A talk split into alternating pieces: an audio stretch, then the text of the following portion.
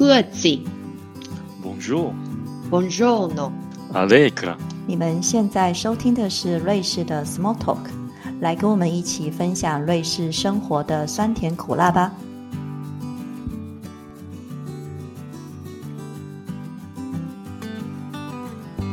大家好，欢迎回到我们的节目。这一集呢是瑞士保险的下集。那如果你还没有听过上集的朋友呢，请你在资讯栏里面看一下哦。那我们会继续讲法律保险，还有汽车保险跟旅行险。来，欢迎继续收听。哇，真的很很很有用，而且我自己个人经验的话，我保险这个我也用过，但是其实是我老公，呃，我就讲出他的秘密了，他也用过。因为其实这个部分其实跟雇主之间的关系其实非常好用，因为有些人可能会在公司在工作的环境受到不平等的对待的时候，他提供的咨询非常有用，而且他会看你的包括了你的那个合约啊，然后他的是不是不当的解雇你之类的，我觉得这个部分的话，对我我对我们家里来讲也是蛮有用的。真的很好用，我不应该分享这种消息，但是我有我有经验，就是不是我个人，是呃。是别人，就是别的朋友，然后他就是被他的公司解雇了这样子。那其实根据我的小道消息，他被他公司解雇其实是蛮合情合理啦，就是确确实实是他个人有些问题，至少我们的小道消息来源是这样子。可是他有法律保险，然后他就求助法律保险。那当然保险就会去找公司。那你知道比较瑞士比较大的公司，就是宁可大事化小，小事化无，他就是根本就不想跟你上法院，或者他他不希望这些事情曝光嘛，因为对公司总是有负面的影响。所以后来在他的法律保险的帮助之下，他跟公司提出了条件，然后他们达到和解。其实这个条件真的蛮好的，就是包含你知道在瑞士工作很重要的是这个 reference letter，就是前雇主帮你写的推荐信，包含他要求公司要帮他写一封非常非常好的推荐信，等等等等的。然后那这整个这个谈判的过程都是法律保险帮他，所以其实法律保险非常的重要哎。对，然后我我我不是卖保险，对我我不是卖保险的，但是我最近有一个新发现，刚好可以跟大家分享一下。像一般瑞士的保险，至少都是一年签一个合约嘛，或者是有的时候保险合约你一签可能是三年或五年这样子，一般好像五年是最长的。但是我现在发现瑞士有一个新的法律保险，它叫做呃 Justice，就是 J U S T I S，它是一个叫做 Cap C A P 保险的一个。我不知道算不算是子公司吧，反正是它它的这个它是在这个 CAP 这个保险里面的的一部分，然后它只是 Just is。那 CAP 是 Allianz 的，也就是说，如果你今天去 Allianz 这个保险，大家就都会知道了。如果你去 Allianz 跟 Allianz 买法律保险，他卖给你的这个公司就叫 Cap CAP，就是刚刚我们说他不会自己卖给你。所以 Justice 是 Cap 的，Cap 是 Allianz 的，所以它也是一个大公司的保险。那它很特别、很特别的地方是，它的这个保费啊是按月算的，它是每个月每个月保，然后呢，你每个月都可以取消下一个月的保险，所以它就非常有弹性。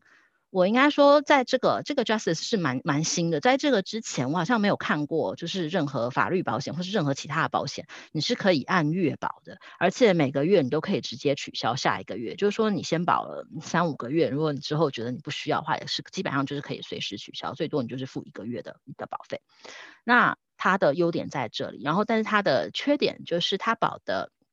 它是一个比较，也不是叫做比较阳春啊，它就是一个比较标准的保险。对于它的这个诉求，就是对于大部分的人的需求，它都可以满足。比如说，一般就是刚刚 Sophie 你提到的跟雇主的这一块，它有包含在内。然后，比如说我提到的，我家里有雇保姆哦，跟员工的这一块，你自己是雇主，跟员工的这一块，它也有含在内。然后跟呃，比如说跟你的房东的纠纷，诶，它也有含在内。就是这些常见的，大家一般比较会碰到的问题，它都有含在内。但是它没有办法克制化，它不能，比如说像像我来讲，我除了我自己的房子我是租的以外，我同时在瑞士我有一个另外的公寓是我是呃房东，是我出租出去的。那这个 Justice 它就没有办法保我是房东的这一块，因为这个属于比较特殊的，他他没有办法克制。所以如果说大家的需求是比较一般的，不是说有什么。很特别的需求，那你可以看一下这个，然后你可以看一下它的承保内容，承保内容都在它的网站上，其实都写的很清楚。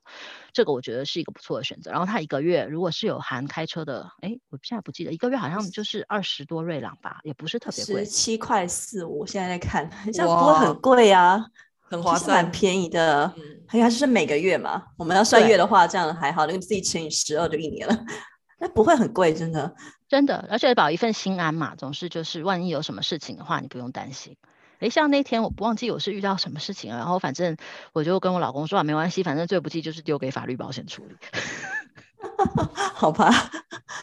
而且我刚刚看到他像往他那边写的，所以他还可以旅游的，然后来省 o n t e r 这个也是也可以保啊。对啊，它其实包含了很多，你看，包含购物啊、住啊、旅游、家庭，呃，Datenschutz，呃呃，这叫什么？各自、个人、各各各资、各自啊，对啊，by fair care、Gesundheit，呃，对啊，这些都有含在内。啊，Gesundheit 包含，如果你跟医院有纠纷啊，这个其实也是蛮重要的。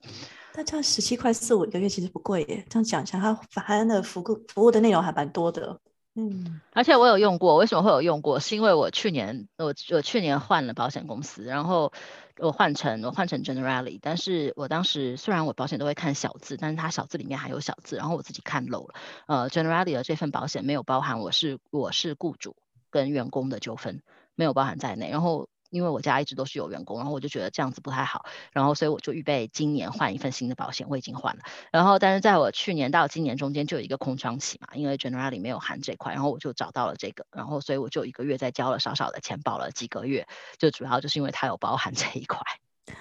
然后取消真的很简单，就是 online 我用我的 email 跟密码 login 登录以后，就直接按我要取消，然后我 email 就收到信就通知我取消了，然后信用卡就没有再继续扣款。而且他每个月还可以直接从信用卡扣信用卡扣款，啊，这真的蛮方便的。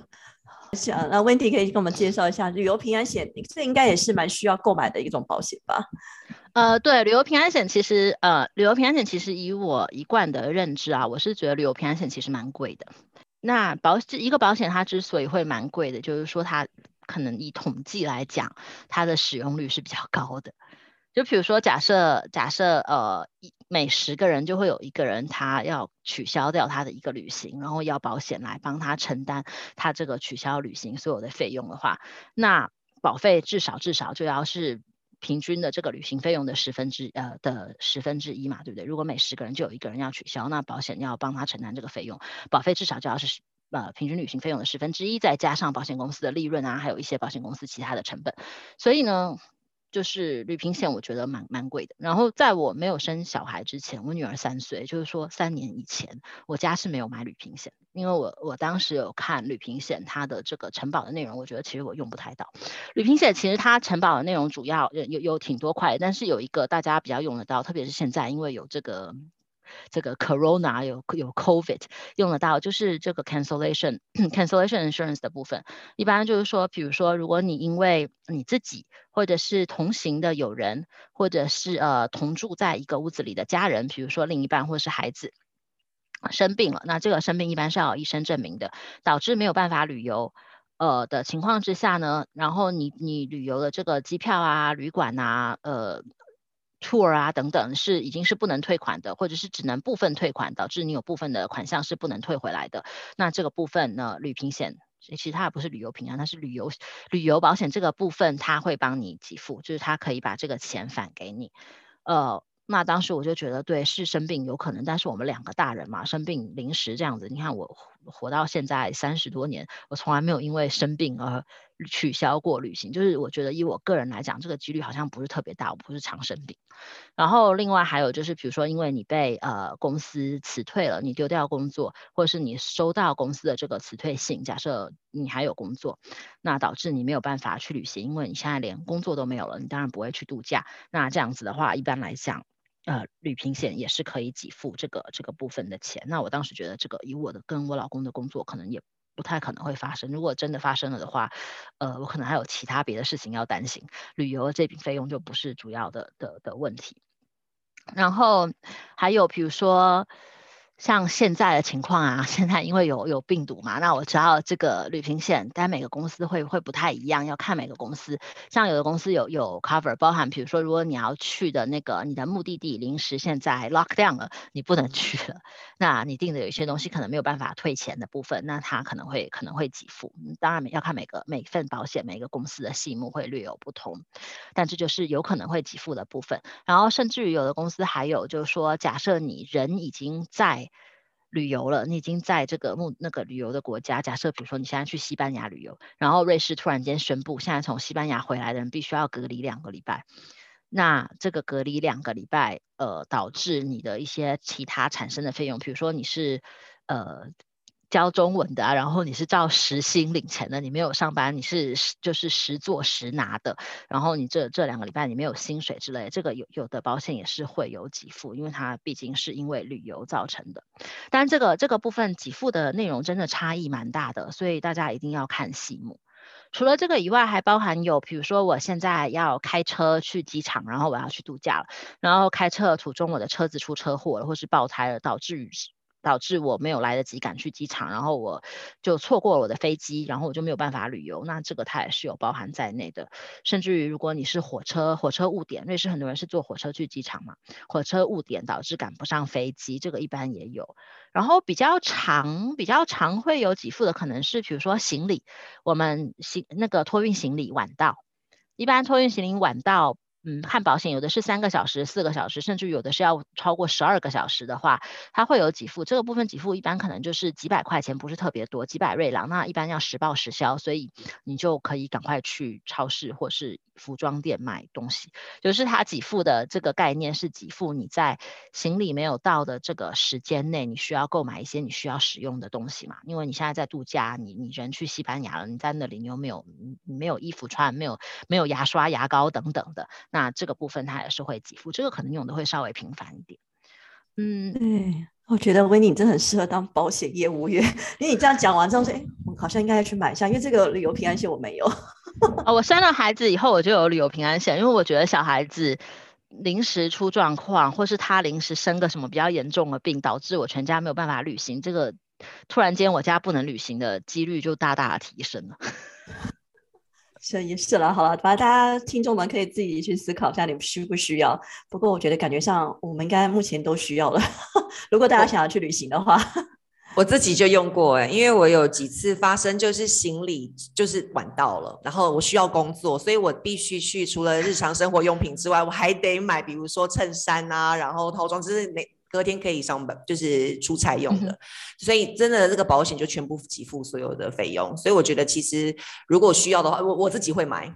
对我来讲，嗯。不过大家可以注意，就是如果是信用卡，你如果今天你刷机票，假设你是坐飞机的旅行啊，那坐车就可能不在内。坐飞机的旅行，你机票是是刷信用卡买的，然后你的这张信用卡可能是一个比较好、比较高级的信用卡的话，很多时候那个是呃行李晚到是有含在内的，是很多时候信用卡是有旅平险的功能的，可以看一下。像我知道像 UBS 的信用卡它是没有，但是你可以你可以透过信用卡加购这个 travel insurance。所以这个也是一个选项，大家也可以比较一下。好的，好，那我们现在来讲我们的最后一个保险了，非常重要的保险——汽车保险。如果你们家里有车的话，一定要买的保险，对吧？对，如果家里有车的话，其实跟台湾很类似嘛，有一个第三人责任险，就是 third party liability，这个部分在瑞士跟台湾一样都是强制的，就只要你有车，你就是一定要买的，所以没得选。那但这个保的，我不知道大家知不知道这个保的。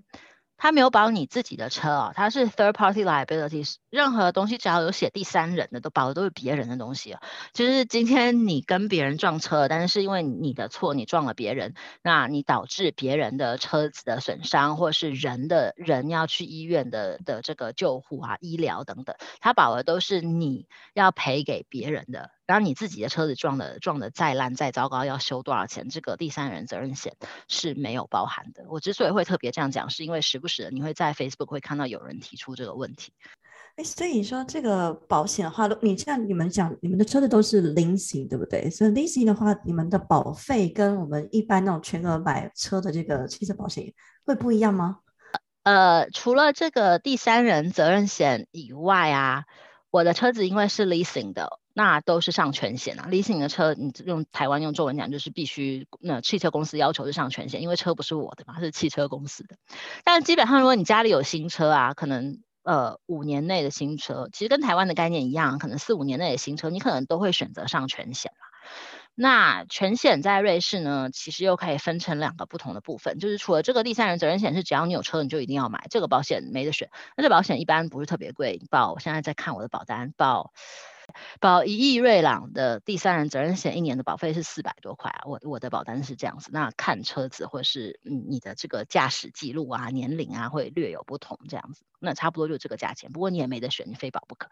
呃，全险的部分一般分成两个啊，一个就是呃德文说的就是 tile casco 嘛，就是 partial casco。partial casco 这个保的就是呃。跟你跟跟跟冲不是因为撞车造成的汽车损害，比如说车子被偷了，然后比如说天空下冰雹，最近这两年还是蛮常下冰雹的。对，这个这个我们非常的需要，所以我们去买汽车保险可以赔偿。天空下冰雹，或是你那个车子的电线冬天被小动物啃掉了，这个有时候真的会发生。冬天气很冷的时候，会有小动物跑到你的车子里面。然后还有这个我用过很多很多次啦，就是停车，就是你停的好好的，然后你隔壁的车子一开门，啪就在你的门上撞一下，你的门就凹一块，然后你根本不会知道是谁撞的，因为等你回到停车场的时候，你的车子的门上已经凹一块了，就是 parking damage。嗯，哦，车子火烧车烧掉了，就是这个是 tile casco，就是基本上这些都你都没有错嘛，就是叫天灾吧，就是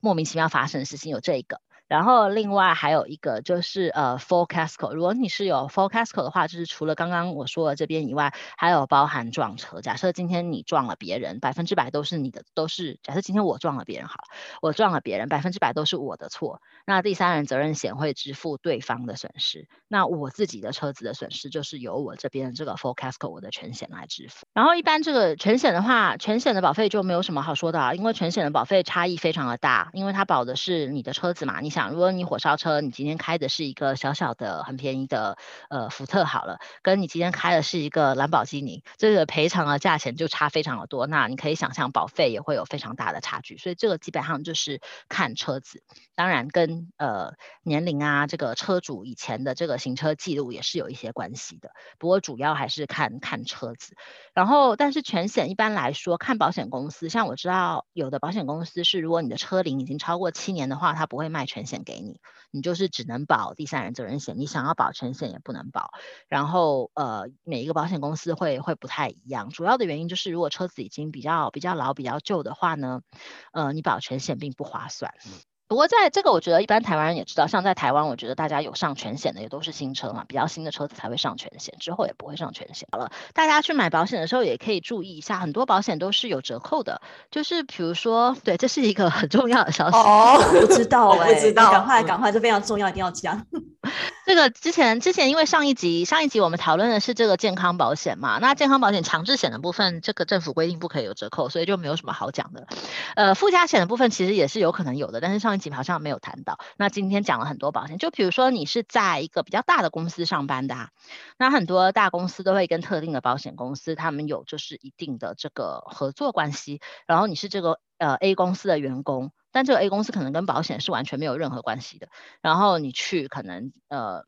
B、C、D 这三家保险公司买保险，你可能有百分之十或是百分之十五的折扣。其实大家可以注意一下，甚至于有的有的其实根本就不需要是员工。比如说我记得有一呃，我记得海桑娜当时就跟我说，哎，如果我有用那个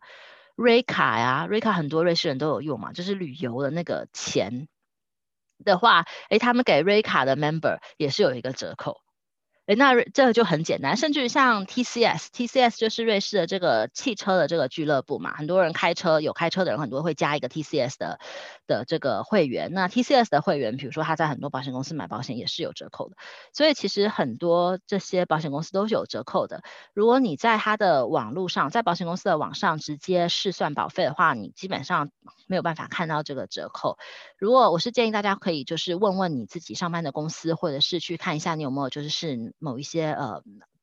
这个俱乐部的会员，那看看有没有折扣，然后或者是你可以直接问保险公司的那个那个 agent。